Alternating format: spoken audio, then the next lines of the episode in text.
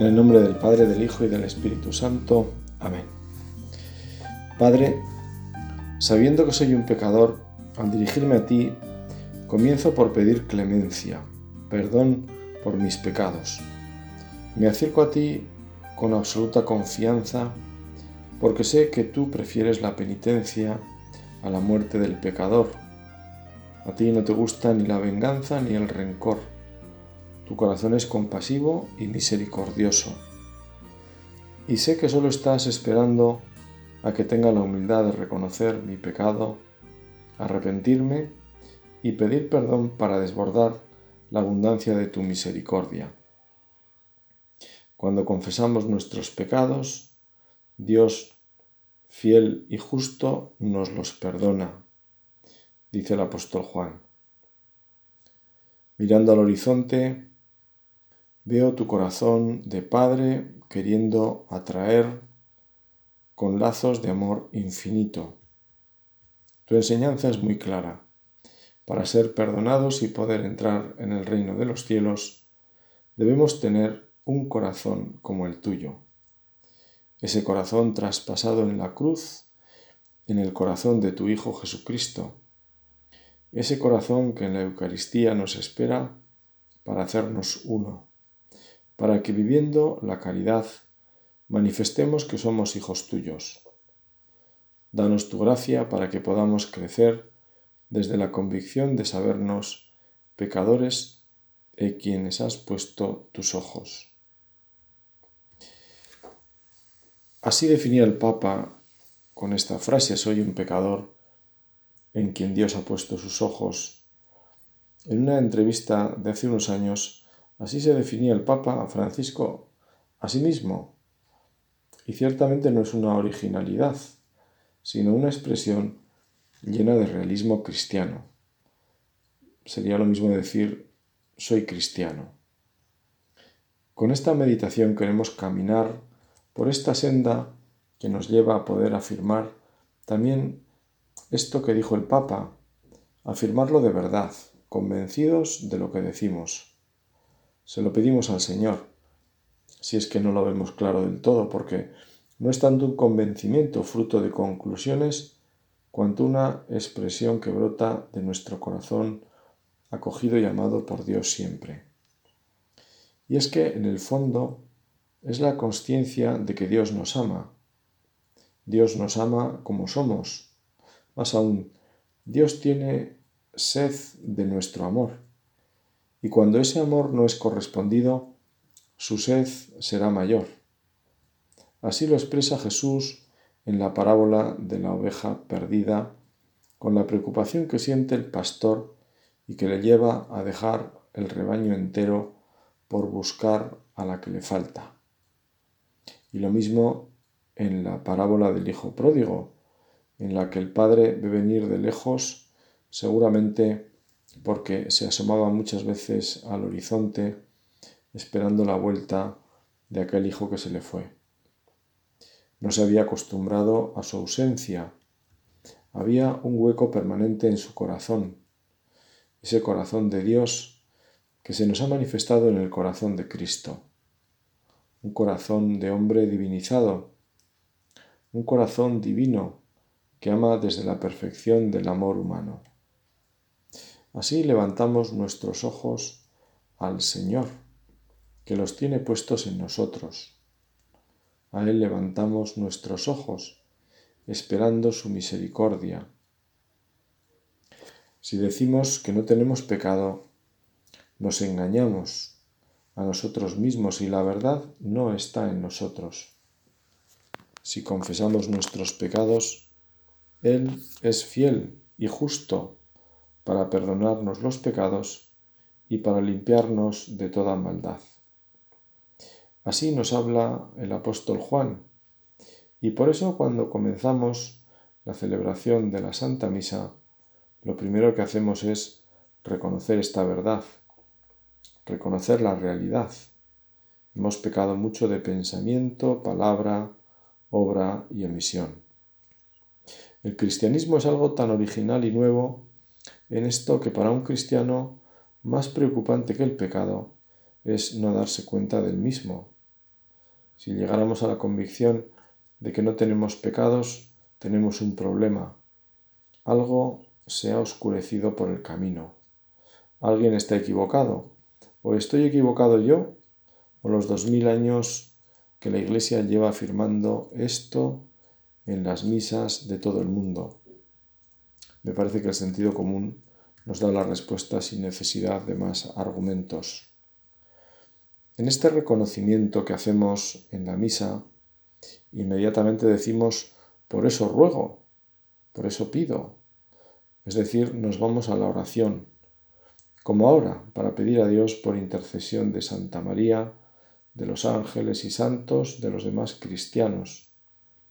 Por la comunión de los santos estamos en la misma barca y nos debemos ayudar permanentemente como hacemos al rezar el Ave María.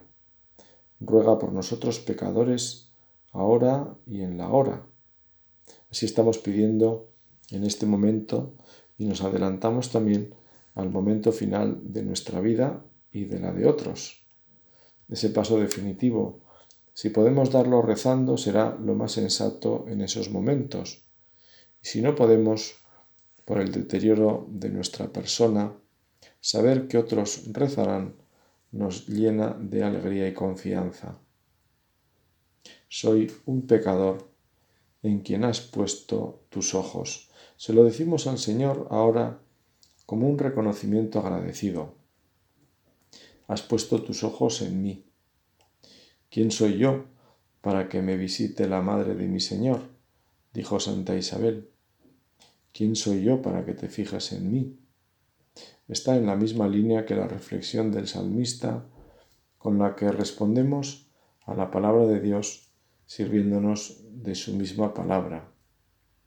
Cuando contemplo el cielo, obra de tus dedos, la luna y las estrellas que has creado, ¿qué es el hombre para que te acuerdes de él?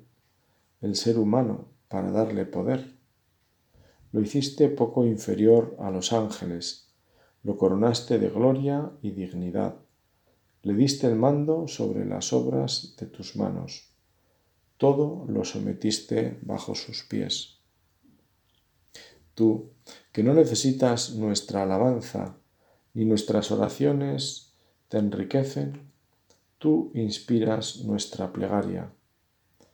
Rezamos en la misa en uno de los prefacios es el mismo mensaje. Dios se adelanta a darnos por pura gracia. Nos hace bien considerar esta realidad. El cardenal Ratzinger afirmaba que debemos acudir con más frecuencia al primer misterio que profesamos al confesar nuestra fe. La creación Dios ha creado. Es decir, Dios con su palabra poderosa ha llamado a la existencia por puro don, por pura liberalidad amorosa. No hay ninguna necesidad. Dios nos quiere a todos inmensamente. En cada persona que viene a este mundo ha pensado desde la eternidad. Entra en su designio amoroso. Bien sabemos que nos ha creado en libertad y que busca nuestra correspondencia libre y amorosa, pero no deja de ser impresionante ese derroche sabiendo que le fallaremos tantas veces. El Dios que nos ha mirado a los ojos y nos sigue mirando no se cansa de esperar. Su paciencia es infinita porque su amor es inefable. De él podemos hablar aunque lo mejor es hablar con él.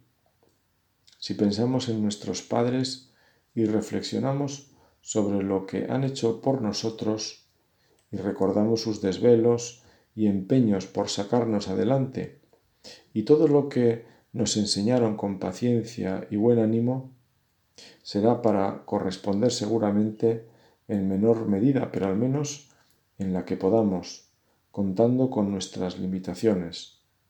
Lo absurdo sería reflexionar. Lo absurdo sería contar lo que ya es algo. Al final lo lógico, lo que se espera es poder responder con ellos.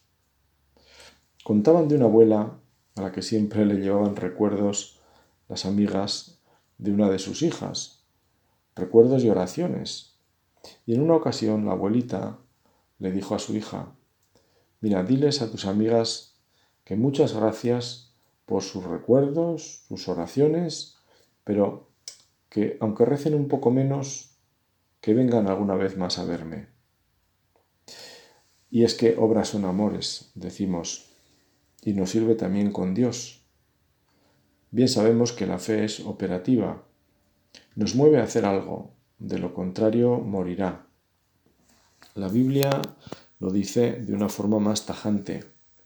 La fe sin obras es una fe muerta. Señor, si tú has puesto en nosotros tus ojos, es para que sepamos mirar las cosas con esos ojos y para que toda nuestra vida se mueva desde esa mirada. Se lo pedimos al Señor, en cuya mirada estaba la mirada de Dios. El rostro de Dios es Jesús, el Hijo hecho hombre. Podemos decir que la mirada de Dios es la de Jesús. Siguiendo esta línea de la mirada de Dios que sentía en su vida el Papa Francisco, San Juan Pablo II disfrutaba con esa canción que solemos cantar en la misa en el momento de la Sagrada Comunión, cuando a Cristo Eucaristía le decimos que nos ha mirado a los ojos y sonriendo ha dicho nuestro nombre. Es la mirada de Jesús sobre cada uno. Podemos imaginar una gran reunión con miles de personas que han acudido a un evento, pongamos un concierto, y de repente desde el escenario el protagonista apunta con el brazo hacia donde estamos nosotros y se comienza a oír por megafonía que se ha fijado en nosotros y nos van describiendo por el color de nuestra indumentaria y la de quienes nos rodean hasta que nos manda subir al escenario. Allí nos pregunta nuestro nombre y mirándonos a los ojos nos dice que nos quedemos arriba para seguir mejor la actuación si queremos. Y esto ocurre evidentemente al azar. Sería algo ciertamente inolvidable, impresionante. Bueno, pues Dios nos mira en Jesús Eucaristía y no es al azar.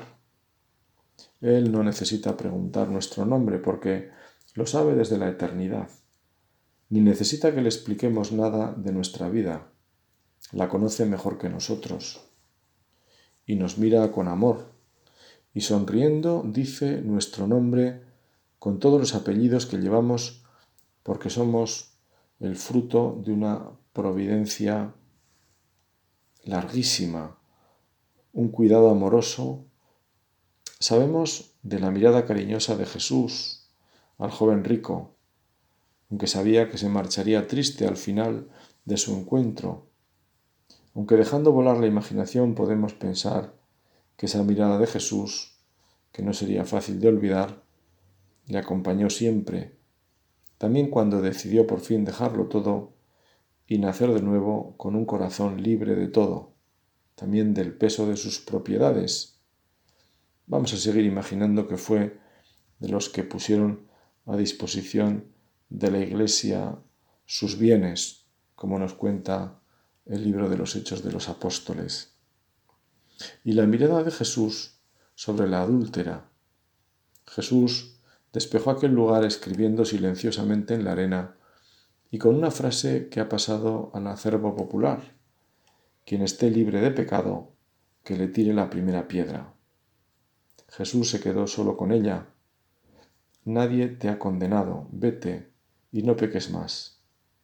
Nos imaginamos esas palabras del Maestro mirando con profunda delicadeza aquella mujer doblemente herida, primero por el pecado, que siempre deja su llaga, y también por el conocimiento público y su imagen que quedaba destrozada.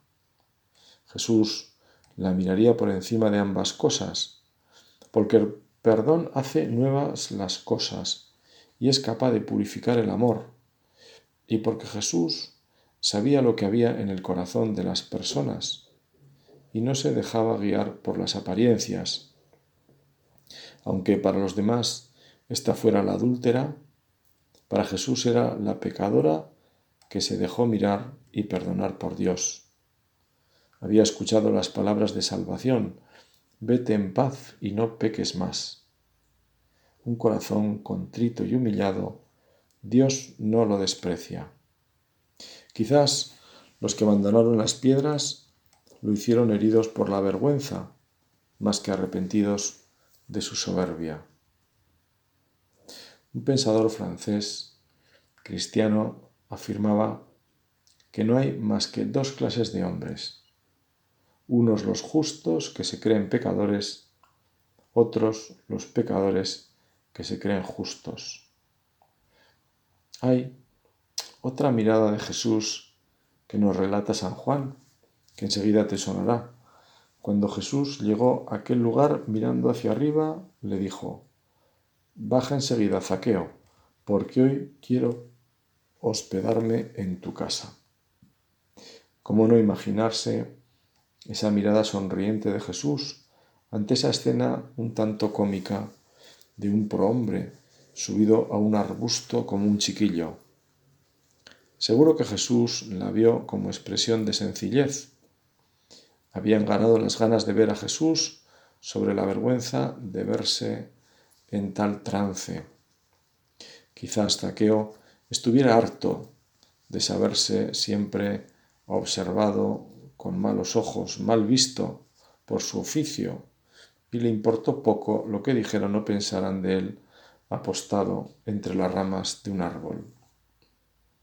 Maestro, sabemos que eres sincero y que no te importa de nadie, porque no te fijas en lo que la gente sea, nos cuenta San Marcos que le preguntaron a Jesús. Y también recordamos el elogio a Natanael, un israelita sin doblez. Jesús, que es la verdad, se alegra de ver este reflejo de la verdad que es Dios en las personas, el reflejo en sus vidas. Cualquier mínimo gesto, como el de Zaqueo, no quedó sin recompensa. El que dé de beber, aunque no sea más que un vaso de agua, a uno de estos en mi nombre, no quedará sin recompensa. Dios es muy agradecido. Pero volvamos a esa mirada de Jesús a Zaqueo. Antes de decirle nada se fijó en él, quizás a cierta distancia, y ya en su corazón estaba el deseo de corresponder con el anticipo de su sonrisa, invitándose a su casa, porque allí disfrutaría de la mirada de Jesús, de su conversación, de su simpatía, de todo ese despliegue de la santa humanidad de Cristo que dejaría una huella imborrable en casa de Zaqueo. El gesto de Zaqueo fue un beneficio inesperado para toda su casa. Zaqueo comenzó a dejar bienes y empezó a recibir ya el ciento por uno en otro tipo de bienes. La salvación había llegado a su casa. Y es que Jesús nos mira para salvarnos. Jesús nos mira y aunque nos exija, aunque algo nos cueste, nunca dejaremos sino cosas caducas, amores que se terminan por apagar, ilusiones muchas veces vanas. Y Dios nos mira a través de Jesús para demostrarnos que nos quiere a pesar de nuestra pobre respuesta tantas veces. Nos quiere a pesar de que le fallaremos nos quiere porque sí. Mirarse en esa forma de amar de Dios nos debe llevar a la humildad de reconocer nuestra pobre forma de amar tantas veces. Amores interesados, amores que no salen de nosotros mismos o que giran en torno a nosotros. Por eso le pedimos al Señor Jesús que nos ayude a descubrir su mirada en la Eucaristía aquella mirada o parecida a la que nos cuenta el cura de Ars de aquel feligrés de su pueblo que entraba a la iglesia a hacer la visita a Jesús sacramentado y le miraba porque antes Jesús le miraba a él. O la de aquel militar que cuando estaba ante Jesús Eucaristía se sabía haciendo guardia. Estaba ante el Rey del universo, el Rey de cielos y tierra, y estaba guardando su presencia. Vivía con profundo orgullo esa guardia. Era un honor inmerecido haber sido llamado a hacer la guardia para el mejor de los señores. Hay dos miradas más que nos pueden ayudar en este mirar nuestro a Jesús para sentir la mirada de Dios en la suya.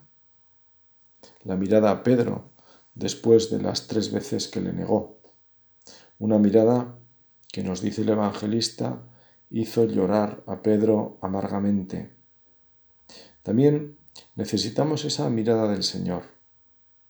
Es la mirada sobre la realidad de Pedro, la mirada que conoce lo que Pedro desconocía de sí mismo. Pedro no se conocía, no sabía cómo iba a actuar en la dificultad, o mejor, estaba convencido de que actuaría con arrojo, con valentía. Daré mi vida por ti. Y cuando Jesús le dijo que le negaría tres veces, seguramente pensó, qué poco me conoces. Y sin embargo Jesús no solo lo conocía, porque él sabe lo que hay en el corazón de cada hombre, sino que no dejaba de mirarle con amor. Jesús, desde el dolor, sigue mirando con amor. Es la mirada más desconcertante y más sanadora a la vez. Estoy pensando también en el centurión que, habiendo visto morir a Jesús, al final exclamó, verdaderamente este hombre era el Hijo de Dios. Y es que habría visto también en el fondo la mirada compasiva de Jesús, que la pudo escuchar al decir, Padre, perdónales porque no saben lo que hacen. San Maximiliano Kolbe, este franciscano polaco que murió en el campo de concentración de Auschwitz, ofreció su vida por la de un padre de familia al que iban a ejecutar. Dicho de otra forma, vio el dolor de aquel padre por su vida y la de su familia, reconociendo a Jesús mismo en ese rostro. Es la mirada de los santos. Nadie tiene amor más grande que el que da la vida por sus amigos, había dicho Jesús. Y quizá ese preso librado de la muerte no era muy conocido para el franciscano, pero tampoco necesitó más razones. La fe le dio una nueva mirada sobre la realidad. Maximiliano miraba también al cielo, donde estaba su morada definitiva, porque sabía y se lo creía que no tenemos aquí ciudad permanente. Por eso, el bien que hagamos sin saber a veces a quién es parte de esa mirada que nace de la fe. Lo que hacemos lo debemos hacer por Jesús y su gloria. Ese debe ser nuestro anhelo es una forma de entender eso de dar la vida. Se puede dar en un momento y para siempre, como ocurre con los mártires, y también normalmente en el día a día, haciendo lo que Dios nos pide a través de lo que son nuestras obligaciones laborales, familiares, etc. Y la última mirada es la de Jesús a Juan en la cruz ahí tienes a tu madre. En esa mirada la Iglesia nos reconoce a todos. Jesús nos muestra una madre a la que acoger, que es lo que hizo el apóstol con María, acogerla en su casa, en la casa de nuestra vida, de nuestro corazón, estamos llamados nosotros a acoger a Santa María. Y acogemos a María también cuando nos dejamos mirar por ella, que nos habla en la vida de la Iglesia con dos costumbres sencillas y hondas que la misma Virgen ha recomendado, el rezo del rosario y las obras de penitencia, obras como son la limosna, la confesión frecuente, la mortificación, sabiendo que la mortificación más habitual a la que nos enfrentamos los cristianos son las contrariedades de cada día. Escuchar con paciencia a los hijos, terminar un trabajo cuando se está cansado, saber sonreír al imprudente, en fin, seguro que se te ocurren igual que a mí unos cuantos ejemplos y que el día a día nos los trae. Pedimos Jesús tu mirada para quedar perdonados, tu mirada compasiva y purificadora penetra hasta dentro, sanando todo con la medicina de tu amor. Qué bien nos conoces y nos comprendes.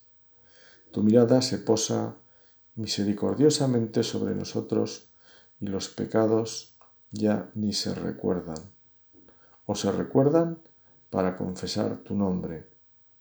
Es una mirada que nos dice, yo te amo a pesar de todo. Es una mirada que lo viste todo de ternura, para quedar rehabilitados, porque el amor dignifica. Cuando uno se siente amado, ya se ve como persona y su vida se ilumina. ¿Quién siendo objeto del amor de Dios no se sentirá valioso o importante? Ya se puede tener confianza en uno mismo y en todo, para quedar transformados y ser hombres nuevos. Por eso tu mirada tiene una capacidad creadora y despierta en nosotros los mejores estímulos. Con tu mirada, Señor, sentimos deseos de ser limpios, de seguirte, de abrirnos a los demás. Tu mirada enciende y trasciende nuestra vida para que nuestros ojos se parezcan a los tuyos. Cuando tú nos miras, pones en nosotros ojos nuevos, ojos que empiezan a parecerse a los tuyos. Te pareces a mí porque yo te miro, te pareces a mí porque yo te amo. Esta oración, un tanto larga, pero que la hacemos nuestra. Yo la he encontrado en internet y me ha gustado porque, bueno, pues nos habla de esa mirada del Señor que nos invita a mirar de una forma nueva. En el fondo me parece que es y explica la frase con la que comenzamos esta meditación un pecador que se sabe mirado por Dios. Pues terminamos como hacemos siempre, y más en este año, el año, podemos decirlo así, el año de San José. Terminamos poniendo nuestra mirada en él, en San José. San José mirado por Dios y fiel a esa mirada que descubría en los acontecimientos de su vida con los giros que ésta dio, sobre todo al comienzo. Con esos giros, José no perdió nunca la conciencia de esa mirada, de saberse mirado por Dios. La silenciosa mirada de Dios, que él supo interpretar y secundar desde su generosa entrega, una entrega también silenciosa. Y es que, como decía un buen amigo en una frase que me suele gustar recordar o me viene más de una vez al caso, el bien no hace ruido, el ruido no hace bien. San José, amigo de no hacer ruido, entre comillas, sin embargo, ha dejado ese, esa buena melodía de la santidad en la iglesia y por eso a él acudimos así. Amén.